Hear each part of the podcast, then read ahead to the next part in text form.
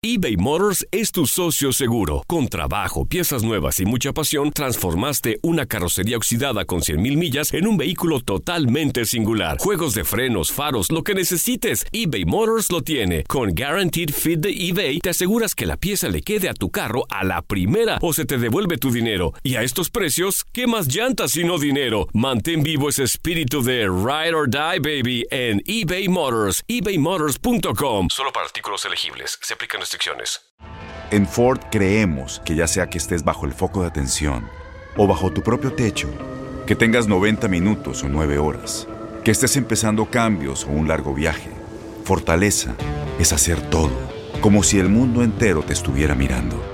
Presentamos la nueva Ford F150 2024. Fuerza así de inteligente solo puede ser F150. Construida con orgullo Ford. Fuerza Ford. When something happens to your car, you might say,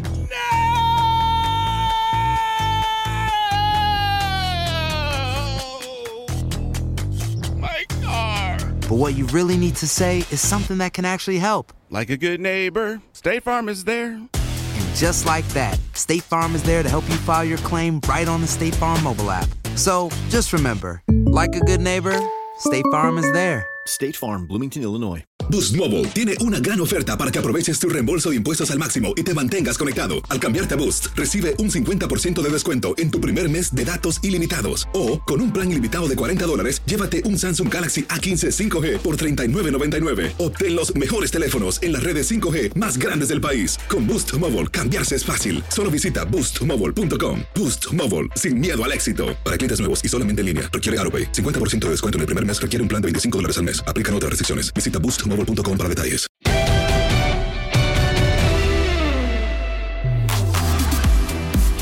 Episodio número 33. 33 de la pelota, el que sabe. Eh, he aguantado. No, más bien Aldo Farías me ha aguantado, amigo. Este, ya para llegar a 33, ya, ya, ya es un número interesante de convivir entre Aldo yo. Bueno, ha estado también acá cualquier cantidad de personajes invitados, hemos tenido de todo. Y estamos en una semana delicada por todo lo que se ha vivido, porque sigue el tema del aislamiento, porque cada vez se complica más, porque cada vez extrañamos más nuestra rutina, nuestras labores, nuestro trabajo yendo sin problemas, sin riesgo, porque extrañamos las reuniones con amigos, con familia, se ha vuelto delicado. Y también el tema de la discriminación, racismo, ha sido una semana muy delicada, una semana muy especial. Mi querido Aldo Farías, ¿cómo estás? Te veo bien y espero que estés bien, te veo hasta más flaco, güey, y me da gusto. Gracias, Alex. Eh, y no, no te equivocas, tu lectura es rápida y creo que es muy eficiente. He puesto muchas cosas en orden durante las últimas dos semanas aproximadamente. Estoy trabajando en algunos, en algunos en algunas cosas nuevas que seguramente podré compartir con todo el público ahora que se reactive el fútbol en unos cuantos meses. Y sí estoy, estoy dándole al ejercicio aquí en la casa. Yo me resistía, yo francamente pensé que íbamos a poder regresar a, al ejercicio en gimnasios o en parques antes, pero no fue así. Entonces tuve que habilitar ahí un pequeño cuartito para, para reactivarnos. Cara, cara no has hecho, ¿va? En el gimnasio. No, es, es, eso no lo puedes mejorar, como dice, como dice el compadre Poncho de Nigri, la cara es de agencia, compadre. eso sí, viene, viene como nos tocó. Tenemos un invitadazo hoy en la pelota al que sabe. Ramón Morales, histórico de Chivas, histórico del fútbol mexicano, histórico de selección nacional. Imagínate todo lo que podemos platicar, preguntar, eh, tirar anécdotas con Ramoncito Morales. ¿Cómo estás, mi querido Ramón? Muy bien, Alex, Aldo, gusto en saludarlos. Este, contento de estar con ustedes. Me dijeron que me sentara en- como en mi casa. Créanme que les voy a hacer caso, estoy en mi casa, pero me siento contento de poder hablar con ustedes y que hablemos de lo que nos gusta, de fútbol y de la libertad de opiniones, que eso es lo bonito, ¿no? Oye, güey, este, perdón, perdón, porque todavía no hay confianza como para decirte, no, güey. no, no, pasa nada, no pasa nada. En, en Ciudad de México así es. No pasa ¿Por qué, nada. carambas. ¿Por qué carambas te vistes, güey? En tu vestuario debería estar prohibido el amarillo. Y te veo con una playera amarilla Soy- que me, me pinca, me espanta cuando ¿Te- atrás de te ti una espantó? ¿Sabes qué? Es que fue la que encontré. Dije, a ver, estaba haciendo. tra- Te juro que traía otra playera, una gris, te juro. Te lo juro que traía una gris. A, a mí, a mí me recordó a la piedad. Ah, ándale, bueno, pues también. No, o, vámonos al. Ya, ya tengo mucho Pensé- tiempo viviendo en Jalisco. También Pensé ya. que estabas Ah, lavando ¿también? el coche y el trapo con el que lavabas, y bueno, No, me lo pongo no. de camisa, me Dije- voy a platicar un poco con Dije, él. voy con Aldo, Aldo no sé si es tigre o es rayado. Aldo no sé qué es, no sé qué seas. Dije, me voy a la fácil, digo. Es Madaleno. ¿Qué eres, Aldo? ¿Qué eres? Eh, no, lo- la historia o, la, o lo- como lo digo es lo siguiente. No, no, no, es lo siguiente. Yo era un gran aficionado a los Tigres, gran aficionado. Eh, lo dejé eso en el 2005. eh, No, Aldo, nadie puede dejar de querer un Totalmente. equipo, Claro Aldo. sí. No. Totalmente. Es algo que se No. pone. Ah, bueno, bueno. eh, hay un. El, el- el- el- cariño, evidentemente, está. Y el Ah, aprecio, totalmente. Eso no se pierde. Pero yo lo veo, Ramón, como que Pero- puse en pausa, como que puse en pausa o metí en el cajón Ujú. una faceta de mi vida para activar otra. Activar Ok. otra que, que en ese momento yo creí que tenía que como alejarme de los sentimientos y Ya sí lo logré, cabrón. sí lo logré un rato Sí, y, te- me fun- y me funcionó en Monterrey, donde tú sabes que, que, Sí. que hay todo menos esa imparcialidad. Exactamente. Eh, es como cuando Pregúntale uno. a Alex, ahora pregúntale a Alex. ¿A quién le vas, Alex? A ver, dime, te quedaste muy serio. Te puse a pensar, dije, ¿qué le vas a decir a Ah, Ramón? pues si te menté mala madre por la playera Por y dije que era un América. trapo para, para Bueno, lavar. No, yo entonces, soy ¿a quién le chiva. vas? No, yo soy chiva. Ah, o sea, tú vas por, con razón, tu jardín está bonito atrás y todo. Ah, nos entendemos. No, fíjate que increíble porque mis papás son de Ciudad de México, pero la familia de mi papá, o sea, mis abuelos paternos, eh, mi abuela materna, mi abuela paterna es de Tecolotlán, un Mm. pueblito como a qué hora y media, dos horas de Guadalajara. Entonces toda la familia de mi papá es chiva y de ahí me viene, ya sabes que hay, viene o por generación o porque eh, cuando eres chico gane un equipo y Claro. te identifica. Ahora con Tigres, en su época, en los 80 América, en los 90 Necaxa, muchos niños le iban al Necaxa, pero Sí. yo agarré siempre a Chivas y yo coincido contigo, Ramón. Eso de ya no le voy, sí le voy, no le voy, ah, pinche Aldo, que no joda. Que no joda, no joda. Ah, puedes cambiar de pareja, de lo que quieras, pero de ay, no, jamás, jamás. No puedes de la noche a la mañana decir, ahora festejo de otro equipo porque le va, esos son No, payasos y no, no, patrañas. no, no, No, vas a O sea, festejar de otro equipo. no, no cambiaste ah, de equipo. entendí, ya te entendí, güey, ya te entendí. Tú le metí, te entendí. No, Sí, ya te no hay muchos, hay muchos a lo largo de la historia. güey. No, tú simplemente no cambiaste de equipo, cambiaste tu pasión por el que tenías. Lo, lo que sí, sí, sí. El lo que sí rayado creo- hoy, Sí, que te cuelgan en la macroplaza. sí. Ahí quitan contesta, a la fuente de Neptuno que está Queda- por ahí. es un no sé. queda bien con la gente de Monterrey. de Lo que sí es que por su profesión y mi profesión y ahora que estoy también de repente trabajando ahí en lo que ustedes hacen muy bien, yo soy un amateur en todos sentidos, este, sí como que nos llega un poquito la imparcialidad, ¿no? Eh, O sea, claro, por supuesto, o sea, Ramón. yo- yo, por ejemplo- desde otro ángulo. Yo, por ejemplo, yo voy al estadio a ver a Chivas y, y Chivas mete un gol y, y hay gente aficionados Chivas que me critica porque Chivas mete el gol y yo aplaudo, pero me quedo sentado, ¿no? Yo aplaudo, o sea, me, me pone contento, pero, pero no me envuelve esa pasión que a lo mejor antes, cuando era niño, que le iba a las Chivas, me, me envolvía, ¿no? Entonces hay gente güey. que de repente me dice, eh, este, ¿por qué no festeja los goles de las Chivas? ¿Qué quieres? Pues que me desgarre o qué, como, pues, yo soy, es diferente ya, ¿no? Yo, yo les voy a, yo les voy a contar esa, es- esa anécdota. Precisamente el día que yo decidí orientarme más a mi trabajo que a mi lado aficionado, yo tenía, era el 2006, yo tenía como dos años ya trabajando en los medios y yo hacía los comerciales para Don Robert. Don Robert era el Claro. que narraba. Entonces, cuando cae el gol del Guille Franco de último segundo y Tigres se va eliminado por Monterrey en una voltereta, volteo a mi alrededor, Ramón, y yo lo que veo en el palco de, de prensa, eh, y había muchos medios, lo que vi es una extensión de las butacas de los aficionados. O sea, yo veía eh, periodistas rayados desgarrándose y periodistas tigres, entre ellos Don Robert y otros compañeros, Claro. al borde de las lágrimas. Ahí fue donde yo dije, güey, siento que esto no está tan bien. O sea, yo, tam- yo también te lo creo, como que el trabajo ya de periodista, analista, comunicador, showman, como ustedes le quieran decir, yo también pienso eso, te invita a guardar cierta imparcialidad, al menos en el momento de, de- de la acción, pues. Sí, e- es lo ideal, ¿no? Tratar de ser objetivo. Eh, pero al final nos dedicamos a esto. Eh, Ramón además pasó antes por las canchas, nosotros pues, seguramente nos gustó desde siempre, por eso nos dedicamos a esto. Y la pasión está, güey. Y cuando viene el gol del equipo por el que profesas desde que eres chico, pues una parte de ti va por delante y a lo mejor dices algo que ni siquiera lo pensaste antes, güey. Te, Ah, salió y fue espontáneo. También depende qué gol. Sí. Depende qué gol y dónde. La adrenalina, la emoción, ¿no? Y depende Claro, de dónde sí, estés mucho también y qué estés haciendo, ¿no? 2-0 en una fecha 2, dices, bueno, tranquilo, pero una final ahí donde está tu equipo, por más que te dediques a esto y sí, tratamos de ser, bueno, hay de todo, pero yo trato de ser objetivo, pues es complicado. Oye, Ramón, eh, aquí Dime. todo el que debuta está, está obligado a contar una Ah, anécdota. A Que le ver. haya pasado. Eh, tú has de tener mil, pero ve pensando una, una que a lo mejor no se conozca tanto, una que sea divertida, una que, que, que nos abra los ojos de cómo te fue o qué pasó o con quién fue. Pero antes, antes te quería preguntar, porque justo ahora, en esta semana, se empalmaron dos sucesos importantes. Eh, antier se cumplieron 15, no, ayer 15 años de aquel Chivas 4 Boca 0. Ujú. Recuerdo muy bien, había seleccionados en la Confederaciones, fue un desmadre para que regresaran, fue un partido inolvidable, fantástico. Me tocó estar justamente en el palco de prensa y vi gritar a todos los periodistas, a todos, ahora que platicábamos del tema. Y ese equipo lo de- dirigía Benjamín Galindo, hoy y a quien mandamos un fuerte abrazo que está en tema delicado de salud, un abrazo por supuesto a toda la familia. ¿Qué pasó esa noche? ¿Y, y cómo era el Benja Galindo? Esos dos temas que, que hoy y esta semana han salido mucho al recuerdo y a la memoria.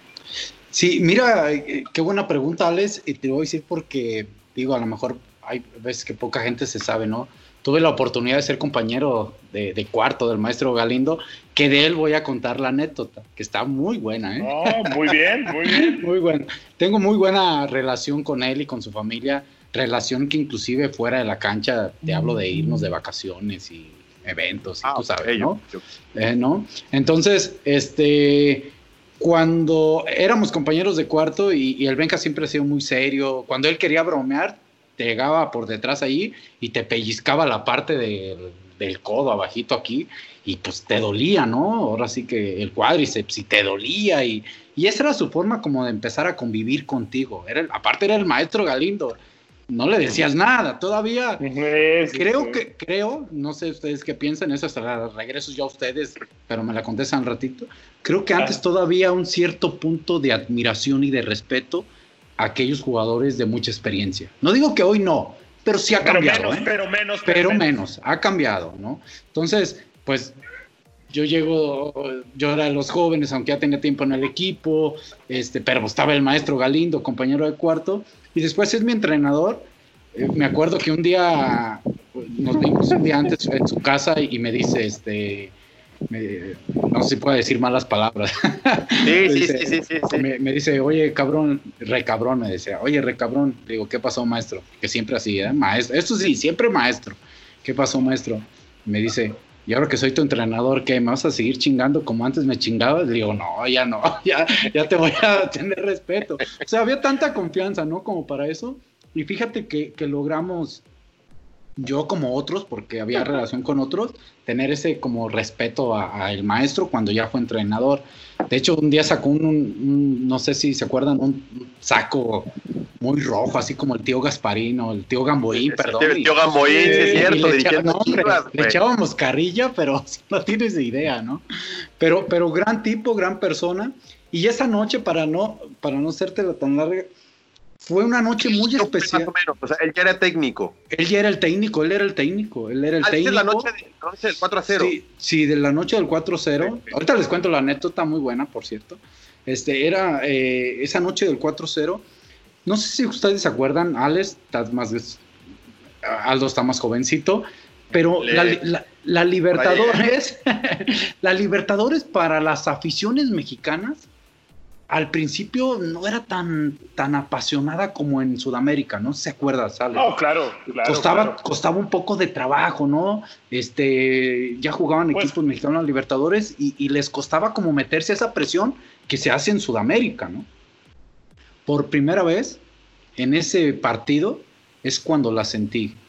Sentí que, que, que había una conexión entre la afición de Chivas con lo que estábamos jugando y con la Copa Libertadores.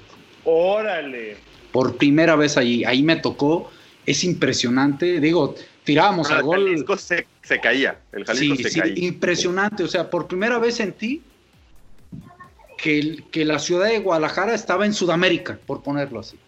Sí, sí, sí. Impresionante, Eso, ¿no? eso, eso es algo, por ejemplo, y se enojan mucho, se enojan mucho los hermanos Tigres cuando se lo digo, pero eso es algo que el Volcán no pudo hacer en la final contra River Plate.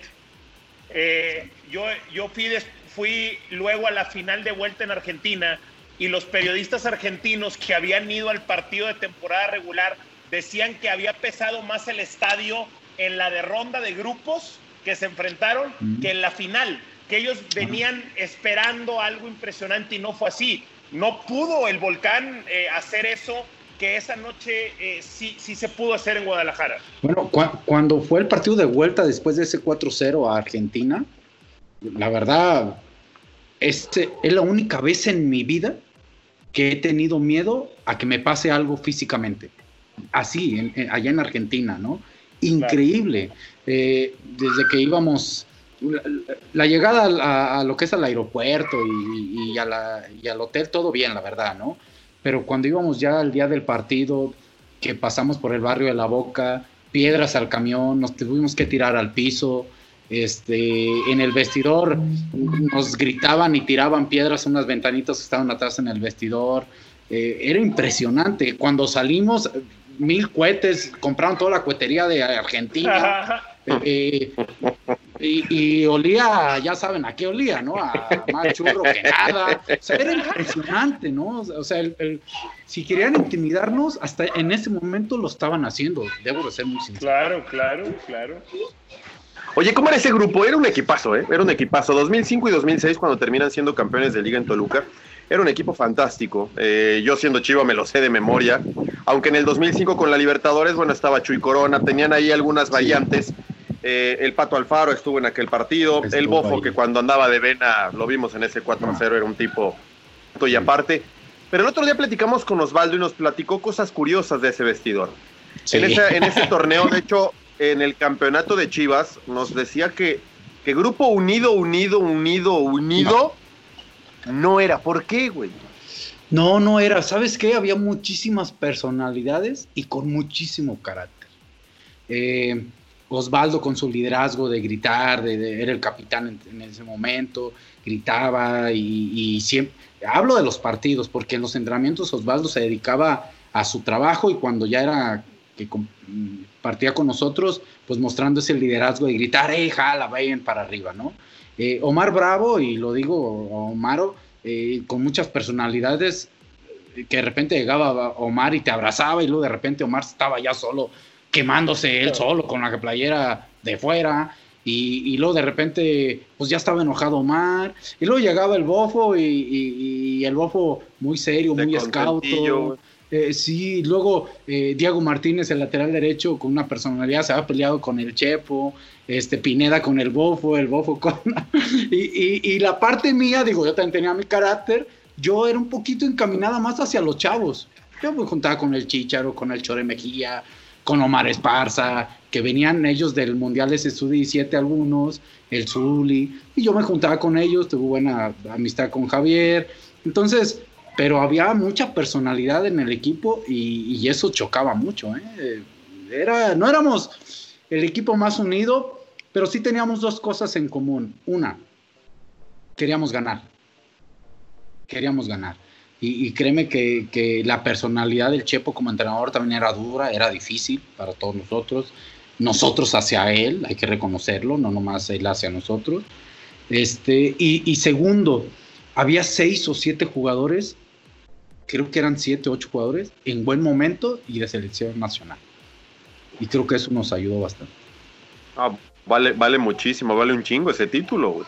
Porque lograr un título, hoy sabes tú muy bien que ya te dedicas a la dirección técnica, el que no tengas un vestuario unido que jale parejo, más allá de que todos quieran ganar o que tengas talento, es muy complejo. Hoy en día es muy complicado lograr un título en un deporte colectivo cuando no todos jalan para el mismo lado, ¿no? Y cuando chocan Sí. tantos por personalidad. Sí, casi siempre, hoy en día la prioridad del entrenador, desde mi punto de vista, hablo con mi La experiencia. Sí, aquí es que mantenga, que convenza al jugador, al ser humano. y que le diga, a lo mejor tiene el sistema más feo, la forma de trabajar más fea, pero si, si te convence, si se tiene a gusto, si estás feliz y te dice, tírate de cabeza al tiro de esquina y vas y te tiras de cabeza, ese entrenador va de gane porque convenció al ser humano a hacer Bueno. algo. ¿no? Entonces, eh, eso es fundamental hoy en día. De acuerdo. Eh, ¿Qué anécdota nos ibas a contar? Ah, sí, les cuento una. Me dejaste, Por favor, me sí, dejaste sí. a la mitad. Sí, estábamos eh, de la pretemporada con Oscar Ruggeri, que nos fuimos, Oscar Ruggeri, El Benja, el Benja todavía de jugador. todavía- Sí, compañero mío, jugador, sí, sí. Compañero mío. Siempre al Benja le echamos un poquillo de, de broma, yo pues, porque pues éramos compañeros de cuarto, entonces cuando había una película medio de terror, a él no le gustaba, decía, cámbiale, cabrón, cámbiale. Entonces me decía así, ¿eh? Literal. A mí no me importa la tele, ahí está el control, tú ve lo que quieras, menos películas de terror. Ah, bueno, entonces, pues yo la cochineta y, y él de ¿Pero ¿Qué repente... hacía? ¿Él veía la tele Ah, o él- se dedicaba a hacer otra Sí, veía la tele, lo que yo veía, o a veces leía, se ponía a leer, o este, la verdad aquí sacaba de repente una copita de vino tinto, le gustaba, Sí. y, y- y platicábamos, y el Benja era una enciclopedia andante, ¿no? Y platicábamos y platicábamos. Entonces estábamos en... presentaciones, ¿no? De ahora, güey. Sí. En donde juegos de cartas, videojuegos, Sí, este, sí. y poco más, ¿no? Sí. Entonces, fíjate Bueno. que hab- había un grupo de chavos que, que nos juntaba, bueno, déjenles cuento la anécdota. Entonces ya, pues, yo de, de Mamucas, Ramón de Mamón, pues había una película de terror y, y le cambiaba y de repente la dejaba y de repente la cambiaba. Ahí quedó, ¿no? Entonces, pues ya llega la noche, ya, pues cada quien, pues ya saben, su cama, la chingada. Y por ahí como las 3 de la mañana escucho ruido, ¿no? Entonces yo medio me despierto. Y ya sigo acostado, me despierto, volteo hacia la cama del maestro y en eso veo que el maestro se para y empieza a caminar. Empieza a caminar, empieza a caminar hacia mi cama, viene, viene, viene, viene. Se pone allá de mi lado, se sienta y se sube y se acuesta en mi cama. Entonces, al ver que estaba haciendo eso, yo, ¿qué traes? ¿Qué traes? Yo así hasta asustado un poquito, ¿no?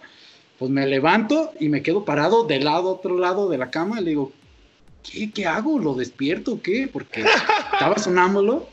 Entonces, la neta, todavía esa, esa, esa situación, tú sabes, de, de- de- Con que no pues, se salga, compadre. que no se salga. no sé, ya sabes que dicen, eh, nal- na- nalguitas pegadas a la pared mejor, ¿no? Ya sabes, ¿no?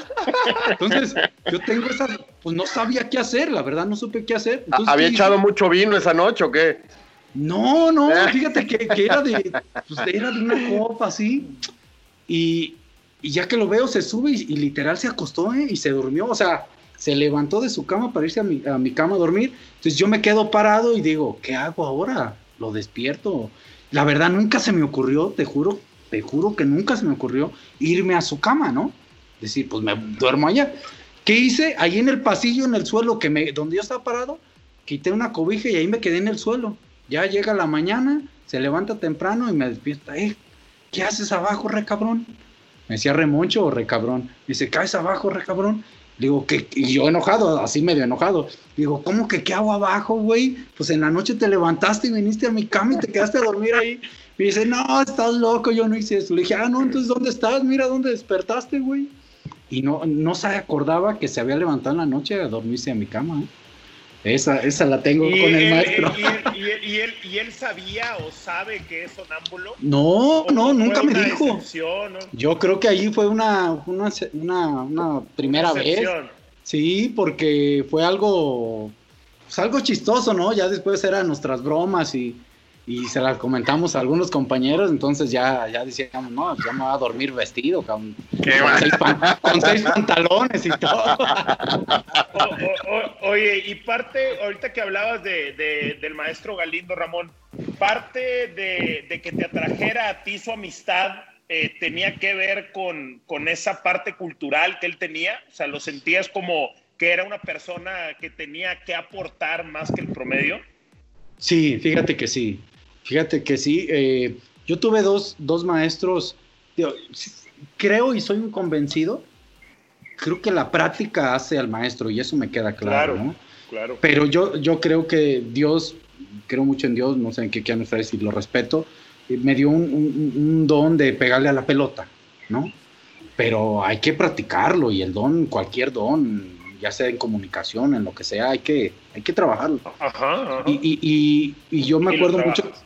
Y yo, yo llego, primero me toca el Tuca Ferretti en Chivas, que es el que me llega a Chivas, y el Tuca todavía a esa edad podía jugar sin ningún problema y le pegaba como mula y, y te decía, pégale así, y le pegaba a él y la metía donde era, ¿no? Entonces me agarraba mm, cada ratito y ven y tira y tira. Y luego llega el maestro Galindo y el maestro Galindo, esa parte de, de saberte ganar al jugador y al ser humano. ¿A qué me refiero? El maestro Galindo les decía, tú, tú, tú, y casi siempre me mencionaba a mí, vénganse, vamos a tirar tiros libres. El que me gane le regalo unos zapatos.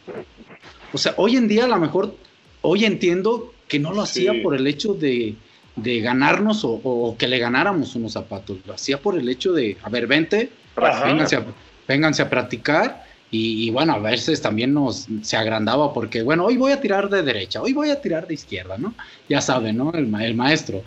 Pero escogía a varios chavos y ya hay veces que inclusive nos ganaba y, aún así nos regalaba zapatos. Entonces, e- es, ese era el maestro Galindo, ¿no? Le teníamos un gran respeto. Me acuerdo que un día en un partido con, contra Tecos, donde él le fue muy bien, que metió tres goles, creo, este, hay un tiro libre y siempre le decía, maestro, ¿cuándo vas a dejar tirar uno?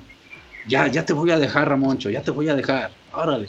Entonces un día eh, con Tecos, pues falta, y le digo, maestro, me dijiste que ese me tocaba, déjame tirar uno a mí, ¿no? Dice, ok, yo le paso y luego tú tiras. Ey, sí, pues caí. ¿Cuál le pasó? Le pegó a él. tiró, sí, ¿no?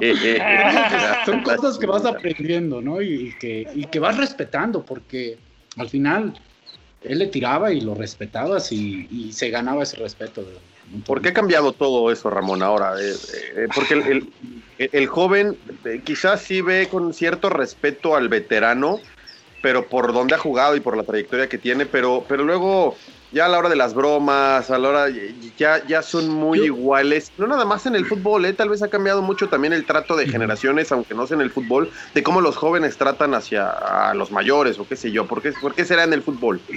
¿Sabes? Yo, yo creo dos situaciones, y no sé qué piensan ustedes, Alex y Aldo. Yo creo que la, la primera, antes el entrenador no estaba tan bien preparado para expresar una opinión hacia el jugador. ¿A qué me refiero? A mí me llegaron a decir, ¿eh? y eso sí no lo voy a decir por respeto porque no está bien, pero a mí me llegaron a decir que yo no iba a jugar un partido porque iba a llover y estaba lloviendo en ese momento. O sea, eh, esa es una, o sea, el, entrenador tenía una gran capacidad y tienen una gran capacidad de cuestionar, de dirigir, de preparar partidos, entrenamientos, quizá muchos con una muy buena estrategia, visión de campo, etcétera, etcétera. Pero para tener la comunicación con el jugador era muy mala, muy mala. Eh, si el jugador, oye, eh, no, no contestaban lo correcto, contestaban una, una tontería y eso hacía que fueran perdiendo credibilidad. Eso es lo de antes, creo yo, ¿no? Lo de hoy en día, hoy el, el- el jugador, el joven, y lo digo con todo respeto y, y no está mal las redes sociales, pero hoy juegas un gran partido, metes un gol y ya mucha gente con las redes sociales te considera que eres el astro, el dios. Entonces, tuviste que meter un gol en un solo partido para ya convertirte casi en un ídolo. Cuando Sí. antes tenías que jugar cantidades de partidos, Alex, cantidades de partidos para llegar a eso. Yo, yo, mi teoría también va por ahí. eh, tiene que ver también con el cambio digital que se aceleró a partir del 2.9 con el iPhone y con ciertas eh, redes sociales. Pero, mm, eh, ¿sabes qué es lo más triste de todo, Ramón? Que es Sí. una simulación. O sea, es la simulación de que son ídolos, ¿me explico? O sea, realmente mil, mil personas en Twitter te pueden hacer sentir un ídolo, güey. Claro. Pero mil, mil que son para todos los que somos en México o en una Exacto. ciudad. Pero es que las redes tienen ese poder de afectar Sí. la percepción y yo sí creo que, que, que, que el no, no, no saber manejar bien eso definitivamente puede ser una bomba mental para un profesional o para cualquier para cualquiera Para cualquiera. trabajo público o para Exactamente. Sí, ¿Sabes por qué? A mí me pasó mucho. eh, hoy en día, entonces, el jugador, hablando ya en la actualidad, el entrenador, tiene que ser muy claro y muy directo con el jugador. Tres razones tan claras. Hoy no vas a jugar porque aquel está mejor que tú y tú sigue entrenando y sigue trabajando para que te ganes un lugar y tan tan, se acabó. No se da tantas explicaciones. No, no, no, no se trata de, de engañar como antes. Yo por eso en esa parte, eh, ahorita tú lo mencionaste, uno de los que llegó a cambiar un poquito, a revolucionar a Chivas fue Hans Westerhoff. Yo me acuerdo Ok. el, par- el partido uno de Hans Westerhoff, donde me puso de extremo. Jugamos un 3-4-3. Yo de extremo en el Estadio Jalisco. Hans, que no hablaba bien el español, y, y, ah, y fight, y nomás nos decía así cositas así, ¿no? Ok. Pues minuto 1, minuto 2, minuto 15, minuto 20, minuto 25, minuto 30, minuto 35. No había tocado la pelota, Alex. No la tocaba. Entonces le digo a Salcido que él jugaba atrás de mí. Siempre le he dicho Salchido. Digo, Salchido, no mames, cabrón. Dame la pelota, tengo que tocarla. Porque Hans me dijo que yo era extremo izquierdo y, de, y que él no le gustaba que pasara el medio campo. ¿eh? Esa fue la indicación. ¿Cómo, Pero- cómo, cómo, cómo- cómo que no le gustaba que pasara? Sí, el medio? jugamos un Hacia atrás. 3-4-3. A ver, Sí, si hacia era- atrás. na- na- Nada más dime, si era, si era 3-4-3. Sí, yo jugaba de extremo. Extremo izquierdo. Tú eras el de la izquierda. Yo era el de la de izquierda de extremo. la tercia de arriba. Exactamente. Entonces él no quería que yo pasara el medio campo hacia atrás. Y en- ¿qué- pero- qué- ¿Y qué quería? Que estuvieras como Sí, fijando a la que estuviera ya, que estuviera ya abierto. Si no la tocaba, así. Y entonces, pero, pues yo ya tenía un ratito. Me, me- me gusta tener la pelota y, y yo desesperado y enojado. Y me acuerdo en una quise bajar y como estaba la banca del Jalisco pegadita ahí a esa zona. eh, me acuerdo que, ¡eh! ¡No! ¡Uh! ¡Uh! Así me acuerdo que me hacía, ¡Uh! uh, ¡Quédate allá! Entonces, pues tú lo entendías y, y- y te quedabas allá. Minuto 44. Le digo a Salcido, dije, no seas culero, chidos. Dame la pelota, cabrón. Dámela. Bueno, me valió, digo, me valió, y, te, y lo juro, ojalá, no me acuerdo qué partido, lo voy a tratar de memorizar. Re- rebasé de medio campo dos metros, me la da Salcido, traía la marca, controlé, se la regresé, fue todo lo, que- toqué la pelota en el primer tiempo. Llego al- al- se acaba el partido, el medio tiempo, llego al vestidor, cambio, sale Ramón. Así, Hans Wester.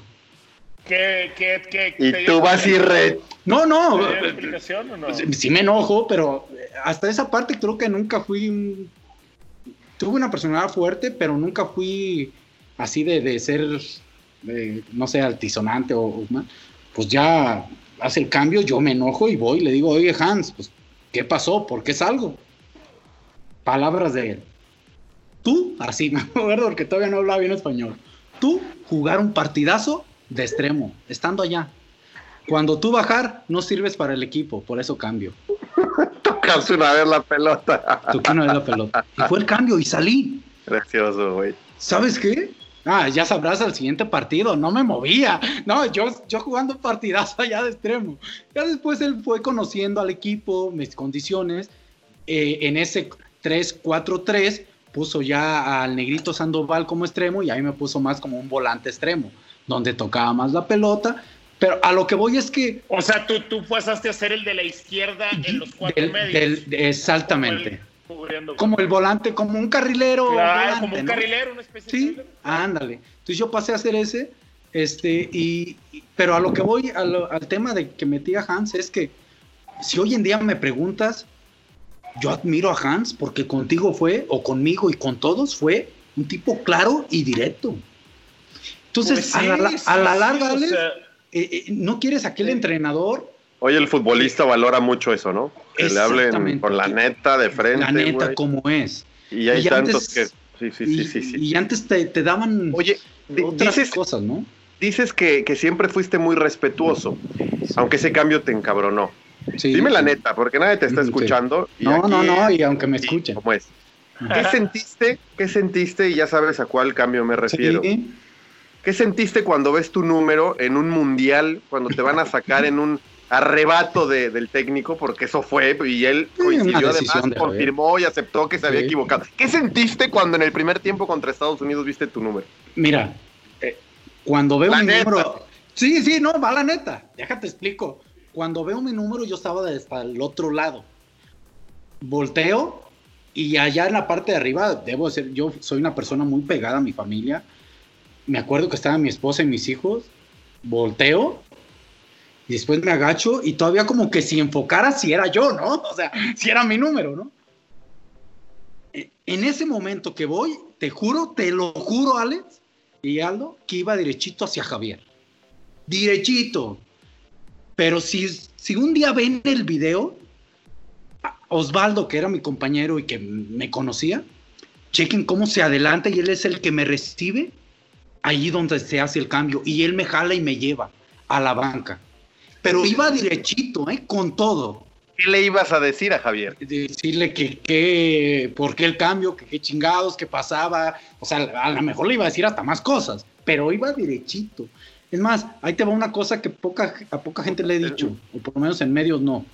Tal Ramos, que era el que me estaba marcando en ese momento, te juro, ya ves que era de origen uruguayo estadounidense, me dice Tar Ramos, ya no corras, cabrón. Me dice, yo sentía que por ahí estaba llegando y me acuerdo que me le acerco a Torrado y le digo, Torrado, Torrado, dale, dame, dame Es juego por este lado. Pregúntale un día a Torrado, le digo, dame juego por este lado, este cabrón ya lo traigo muerto. ¿Qué, qué es lo que, qué es lo que- Chingada qué- qué es lo que hoy, eh, al paso del tiempo, sabes qué fue lo que leyó Javier Aguirre? ¿Cuál fue su lectura? ¿Qué intentó? Quiero, quiero pensar dos cosas. Una, la primera que puede ser válida, y yo que soy entrenador, lo puedo entender, ¿no? Eh, en, en el gol, en el primer gol que nos llegan, yo llego tarde, me barro y no alcanzo a tapar el centro. Ok. Esa puede Ah. ser una, una cuestión que, ah, pinche Ramón no llegó y a veces cambia, este cabrón no llegó y lo saco, ¿no? Esa puede ser una. Y la otra, pues posiblemente un cambio de estrategia. Entra Luis Hernández por mí, un jugador que en el papel es más ofensivo, vamos perdiendo. Por ahí acomodabas, estaba jugando Braulio Luna, a lo mejor metes a Braulio allí y a Luis Hernández un poquito más, ¿no? Oye, Ramón, eh, ahora que, que entramos al tema de la selección mexicana, ¿cuál fue el mejor México en el que jugaste? Híjole, eh, Venga. Eh, hablando de fútbol, el de, el de Ricardo Lavolpe. Ok. Eh, eh, Lavolpe, eh, con su pecu- peculiar estilo de dirigir, que no lo comparto, ojo, Ajá. no lo comparto, sí lo entiendo, lo entiendo. Claro, y, importante. y- y cuando estás en la cancha, si hay alguien que te hacía jugar y te daba opciones, aunque de repente se alocaba, era Ricardo Lavolpe. Y eso hay que reconocerlo, ¿no? De- de el problema de Ricardo es que, eh, y eso pasaba muy seguido, ¿no? En los entrenamientos. Va y te para y te dice, eh, boludo, dale por acá. Y, y entonces tú piensas y dices, ah, caray, sí, dale por acá. Porque aparte decía, dale por acá y tienes esta opción, esta opción, esta opción. Y entonces tú la ves y dices, ah, caray, sí, cierto. Entonces te dan la pelota, querías hacer esa opción que te pide la golpe, pero él ya tenía otra en la cabeza. Eh, boludo, no, ahora es por acá. Y ese era el problema de Ricardo. Pero a la larga, ya que lo entendías, sabías que te daba las opciones y sí te daba oportunidad de tener mm, muchas opciones para jugar al fútbol y, y las Oye, en conjuntaba esa- muy bien. ¿eh? En esa selección de 2005, me imagino que te Sí. refieres a la Sí. me acuerdo que tú, tú en, un, en un partido con Argentina, ¿no? Te querías comer a alguien. Eh, loco, güey. a Colosini, güey. ¿te acuerdas que me dio un... Ah, sí. Madrazo, pelos de trapeador, ¿no? Tenía Sí, pelos me- me- así. me- una jugada con, con ellos. Pinche. Ramón, Vélez mosca muerta. A Javier ya le iba a decir de todo y, y lo detuvieron. A Colochín, No, no. ¿quién lo viera tan me, me ta- tan- bien gacho de la rosa. Vi un día el video y me taclea. Ya me iba a ir solo. Digo, no sé si me, a lo mejor Kane sentaba por el otro lado. Pero en esa jugada, Jare ahí se la quita. Ya me iba a ir solo. Es más, me noqueó tanto que cuando entra el doctor Serrano, que era el doctor del equipo, mi golpe había sido todo el lado izquierdo, pero a mí me dolía el brazo. Entonces llega el doctor y le digo, "Doc- eh, el doctor llega y me empieza a revisar acá la ceja, ¿no? Y le digo, doctor, es el brazo. Y, y- y no me hace caso y le digo, doctor, con una chingada, yo enojado, así medio adrenalina, ¿no? ¿Qué es el brazo? Y el doctor me dice, ¿qué no? Que traes abierta la ceja. O sea, me chingó el brazo, me chingó la ceja. O sea, y, y yo, a mí nomás me dolía el brazo. Y lo chingaron a todos. Entonces, pues de ahí. No, sí dan ganas de Sí, me, sí, sí me daban ganas. Claro, por supuesto. O- Oye, Ramón, ¿tú te- a ver, ¿se acuerdan más o menos, o entre los tres, ¿se acuerdan la alineación de, de, del México-Argentina del Mundial? Híjole, ustedes tienen mejor memoria que yo. México-Argentina en el, do- Te voy a decir- en el 2006. ¿no? Te, te voy a Fue decir- cuando voy a puso a, a- al a decir Castro por- y a no, Mario a Méndez, ¿no? Sí, Lo, Los puso a los te voy a dos, decir cabrón. por qué. sí. Es que aquí es a donde voy. Mira, si no me falla, si no me falla, estos cuatro eran titulares. A ver, eh, Sí, por Cam- izquierda estaba Voy guardado. por fila, ¿te acuerdas güey, guardado. sí mira, eh, El chiste, la- a ver, si la parte de atrás era, era eh, Osorio, Rafa y Salcido. correcto. Los dos carrileros eran este eh, Méndez, Castro en Castro. Méndez no, no, Castro. Castro, y Guardado. y guardado, correcto. Eh, en medio campo con tres era eh, Pavel. Estaba yo por. Estaba Sí, yo. cargado qui- izquierda. es- estaba yo cargado a la izquierda. Estaba Mario Méndez.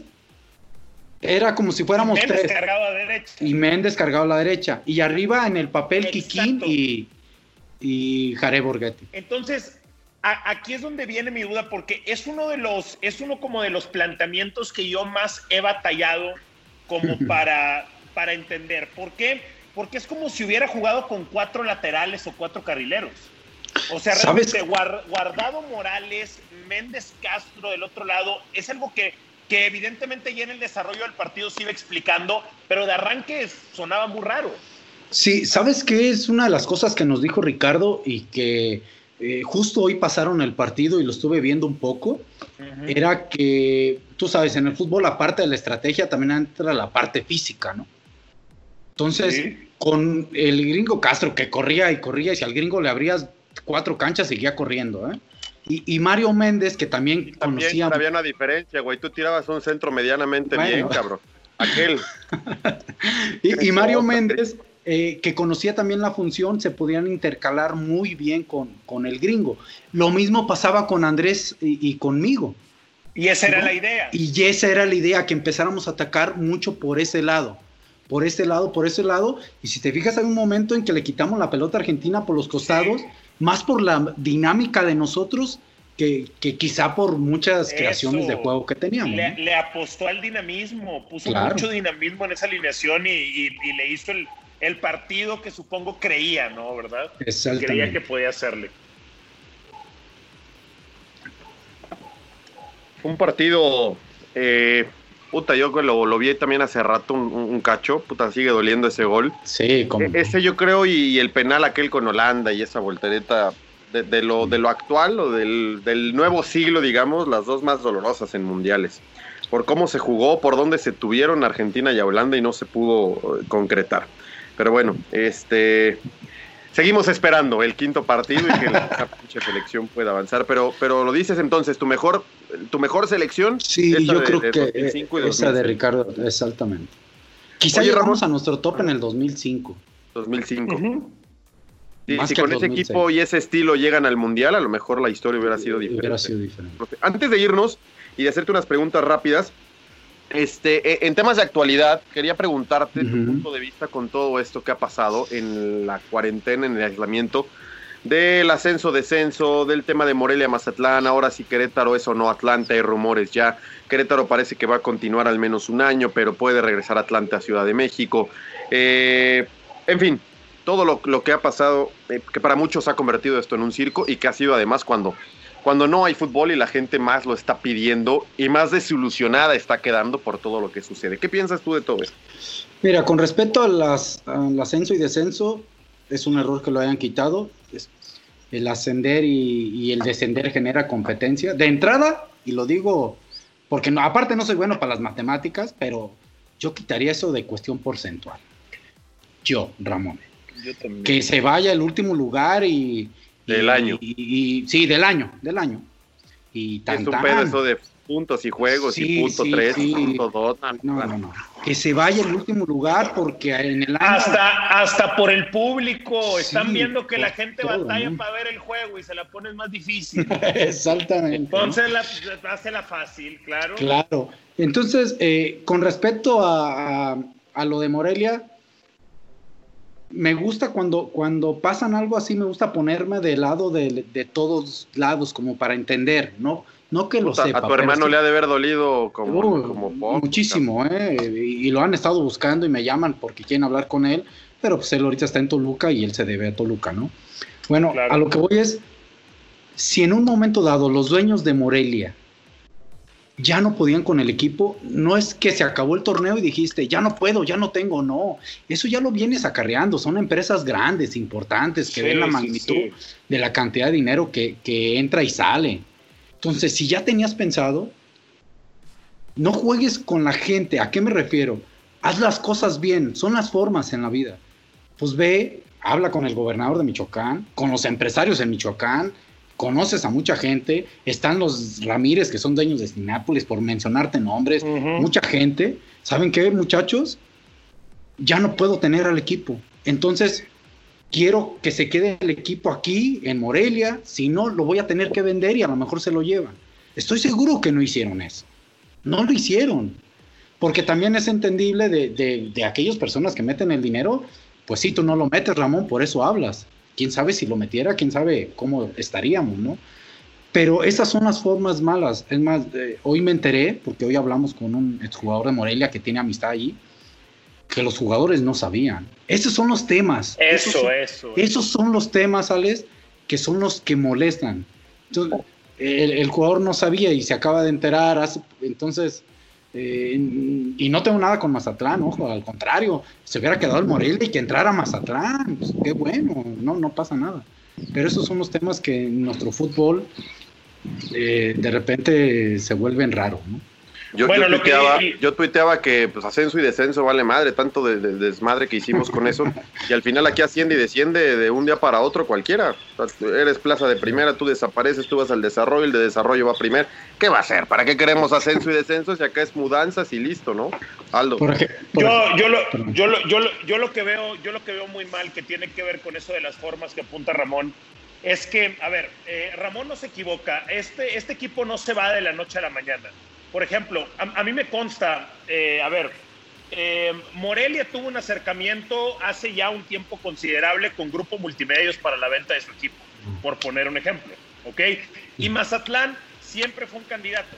Y hoy sale la información que inclusive hubo una negociación entre el equipo de Morelia y el gobierno de Michoacán para tratar de conseguir un apoyo y que se quedara el equipo. Entonces, em, yo, yo lo, que, lo que trato de decirle hoy a los dirigentes del fútbol mexicano y desde mi pequeña trinchera trato de hacerlo, es que tiene que cambiar la manera en la que se comunican. Tiene que cambiar la forma en la que le hablan al jugador, al utilero, a los directivos, a las televisoras. Tiene que cambiar la manera en la que le hablan al aficionado. La época eh, exige transparencia, caray. La, la, la época exige un trato un trato más honesto, un trato más directo. Y eso es algo que creo que el fútbol mexicano debe, debe, de, debe de, mejorar cuanto antes, porque si de por sí el fútbol mexicano tiene fama de ser cochino, la fama la tiene, ¿eh? tiene fama de ser gangsteril. Entonces, cuando tú oscureces el ambiente, cuando tú escondes las cosas, pues eso es como, eso es como, eso es como decir que sí, caray. O sea, eso es hacerlo todavía más misterioso para el público. Sí. Pero sabes qué, Aldo, sabes que también tenemos, eh, creo que es parte, y todos tenemos parte de responsabilidad, porque ahora que debute Mazatlán y ya se pueda viajar y demás, eh, va a haber muchos, incluso periodistas, medios de comunicación que yo he leído que se rasgan o nos rasgamos las vestiduras por Morelia y su afición y la plaza y la historia, etcétera. Y van a ir a Morelia y van a subir fotografías y videos de maravilloso escenario, maravillosa ciudad, qué bien me la paso, mira lo que estoy comiendo. Y todo el mundo felices y van a dejar ahí enterradito lo que habían dicho de, Morelia. Eh, y, al final, el aficionado el aficionado también con el tiempo pues termina olvidando todos esos cambios porque recordar que Querétaro era Jaguares y ahora puede ser Atlante y van y vienen y, y el aficionado sigue consumiendo y sigue metiendo eh, eh, en donde le plazca o donde cada semana se sienta más cómodo. Yo nada más mandar el mensaje que hay empresas que realmente les importa el negocio, no el fútbol, que no se vengan con que no, es que a mí y el deporte y el, y el futuro y la sociedad, no, no, no, no. Hay algunas empresas y ahora estamos viendo claramente cuál es que le importa el negocio, no solamente en el fútbol, me parece que en varios ámbitos, en, varios, en varias ramas, y hay otras empresas que pues sí buscan tratar, inventar, crear para divertir, para entretener, para realmente ver en pro del deporte y muchas veces son injustamente tratadas y atacadas. Entonces que la gente haga un autoanálisis de qué veo, qué consumo, qué apoyo y qué, qué estaría bueno de repente levantar la voz y tratar de, de, de poner un alto y desde tu punto de vista, tu forma o desde tu trinchera, tratar de mandar un mensaje que no estás de acuerdo. ¿Cómo? No sé. Este, no yendo, no viendo, no consumiendo. Cada quien sabrá cómo, cuándo y dónde, ¿no? Yo, yo en este aspecto de la comunicación, yo estoy, yo estoy convencido, urge que nos expliquen qué está pasando con la Liga MX. No sabemos. Urge que alguien le dé la cara, nos dé la cara y que nos cuente la verdad de qué tan grave es esta crisis por la que está pasando el fútbol mexicano que nos cuenten. A veces, ¿sabes qué? A veces los dirigentes creen que la gente como que no entiende. La gente entiende. La gente Sí. es noble, no es tonta. La gente entiende. Cuéntenle y explíquenle qué es lo que está pasando. Por ejemplo, cuéntenle la realidad. Hace muchos años el fútbol era como exclusivo del centro y del sur.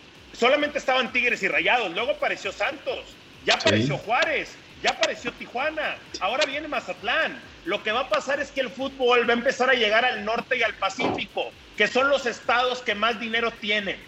Es donde hay gente que pueda consumir. Eso va a empezar a suceder. O sea, y va a haber muchos equipos que van a quedar en este riesgo. ¿A qué voy con esto? Eh, si, si no se reconoce la situación, entonces no se puede hacer nada por estas plazas. También creo que por eso lo mantienen en silencio. Porque si, si el tema se abre, entonces pasa lo que dice Ramón. Se puede llegar a un acuerdo. Le habla a los de Cinépolis, le habla al del aguacate. A ver, Michoacán es el máximo exportador de aguacate en el mundo.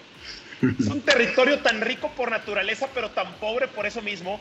Pero pareciera eso, pareciera como que no lo quieren abrir, porque entonces abriéndolo, ahora sí se pueden presentar soluciones. Eh, en fin, O otras personas que a lo mejor no quieren que estén. otra, eh, exacto, ajá, ajá, es muy buena esa, muy buena. De acuerdo. Bueno, este, ahí dejamos ya un temita como de actualidad, que, que me parece no estamos muy de acuerdo. Yo entiendo todo que es iniciativa privada o que los equipos no, no pertenecen al, al pueblo ni demás, que son negocios que buscan lo mejor para, para, para justamente eso, su negocio, su empresa. Eh, pero, pero sí encuentro en el fútbol Ah, algo ah, distinto, el tema de la Alex, pasión, sí el tema de la es. identidad, el tema... Y, y, y que la liga hace poco dijo, estamos certificando equipos para que el dinero del erario ya no vaya al fútbol. Y de inmediato eso se viene abajo No, está Claro. Alex. Alex, yo creo que yo creo que estamos en el punto. O sea, yo te escucho, estamos en el punto. Lo único que yo digo es, si lo van a joder, jódanlo de frente. O sea, si se lo van a quitar de frente a la gente. creo Y la que, gente eh, sabe quién está haciendo, quién es. Es más, eh, Hacer, hacerlo no- atrás y mover, y mover no le ayuda a la imagen del fútbol mexicano. ¿No crees tú? Imagínate, a pesar de la dificultad, una de las cosas que tiene el mexicano eh, a lo largo de nuestra historia, podemos ser de todo, tener una cultura muy buena y, y a veces esa cultura nos perjudica también, es una realidad, pero somos muy solidarios y ante las dificultades, ahí estamos. Y, y vean la historia, ¿eh? terremotos, este, y ahí estado en México 68, el Mundial de 70, Tlatelolco, etcétera, etcétera, y si me voy a la historia, ¿no? ¿Tú crees que si hubieran salido en una conferencia, una conferencia donde digan, no podemos con el equipo, Morelia, gente, este, vamos a buscar inversionistas de aquí para que el equipo se quede aquí, si no lo tenemos que llevar fuera? ¿Tú crees que la gente diría, es como en España, abran una cuenta y la gente diría, aquí están mis 5 pesos, mis 10 pesos? ¿Tú crees que no habría esa posibilidad de que la gente lo hiciera? Por lo menos, por lo menos intentarlo, ¿no? Exacto, explorar, por- explorar la, Así opción. es. Eso es. Por lo A lo mejor, a, lo dices, oye, alguien que me ayude, puta, te quedas solo y bueno, Ah, listo. ah, Bueno, te pregunté, cabrón, nadie me ayudó, ya, carajo. Claro. Pero así, así de la nada por atrás, cuando además todo el mundo está encerrado, imagínate el dolor para mucha gente que cada 15 días estaba ahí. Me, me dolieron las, las señoras que jugaban cartas ahí en el estadio, hombre. A buscarse otro, casino. Bueno, ya nos vamos, Ramón. Quiero nada más que me contestes rapidísimo. A ver, Cosas rápidas. Un amigo en el fútbol, ¿quién sería? Ramón Ramírez. Ay, carajo, mi gran ídolo de la infancia. Los dos Ramones. Además, siendo chiva. Un partido, Ramón. Ay, qué buena pregunta. Eh, la final con Toluca, porque era mi sueño.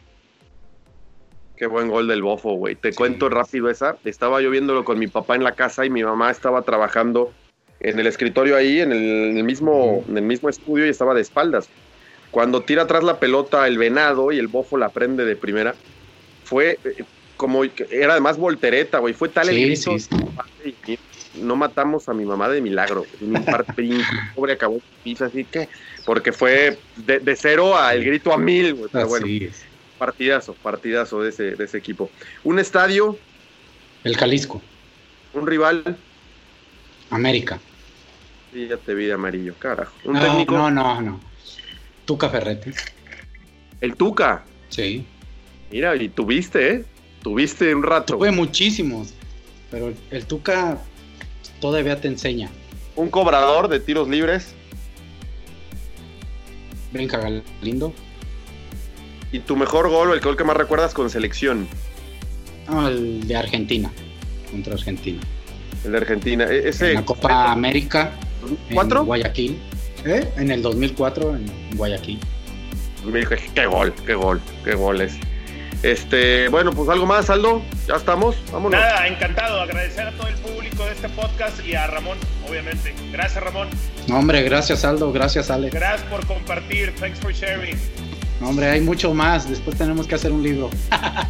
No, libro, hacemos libro, audiolibro, hacemos otro podcast, no le hace, te volvemos Claro a sí. invitar.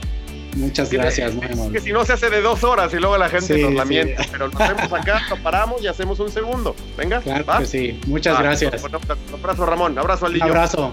Hasta luego. Cuídense mucho. La semana que entra nos escuchamos con el episodio 34 ya de La Pelota al que sabe. Y Gracias, gracias porque cada semana se une más y más gente.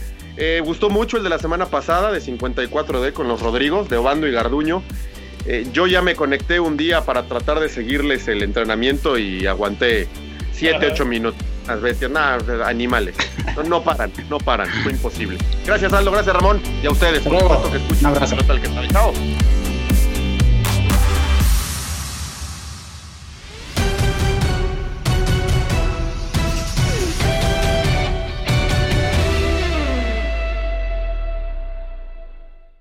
Boost Mobile tiene una gran oferta para que aproveches tu reembolso de impuestos al máximo y te mantengas conectado. Al cambiarte a Boost, recibe un 50% de descuento en tu primer mes de datos ilimitados. O, con un plan ilimitado de 40 dólares, llévate un Samsung Galaxy A15 5G por $39.99. Obtén los mejores teléfonos en las redes 5G más grandes del país. Con Boost Mobile, cambiarse es fácil. Solo visita boostmobile.com. Boost Mobile, sin miedo al éxito. Para clientes nuevos y solamente en línea, requiere AroPay. 50% de descuento en el primer mes requiere un plan de 25 dólares al mes. Aplican otras restricciones. Visita para detalles.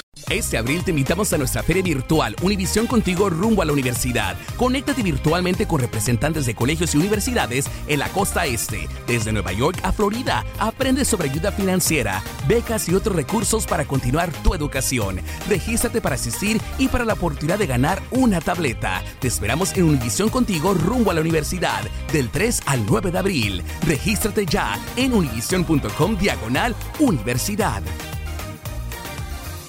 ¿Te preocupas por tu familia? Entonces, ¿por qué darles solo huevos ordinarios cuando pueden disfrutar de lo mejor? Eggland's Best, los únicos huevos con ese delicioso sabor fresco de granja, además de la mejor nutrición, como 6 veces más vitamina D, 10 veces más vitamina E y 25% menos de grasa saturada que los huevos regulares, además de muchos otros nutrientes importantes. Así que, dales los mejores huevos. Eggland's Best, mejor sabor, mejor nutrición, mejores huevos.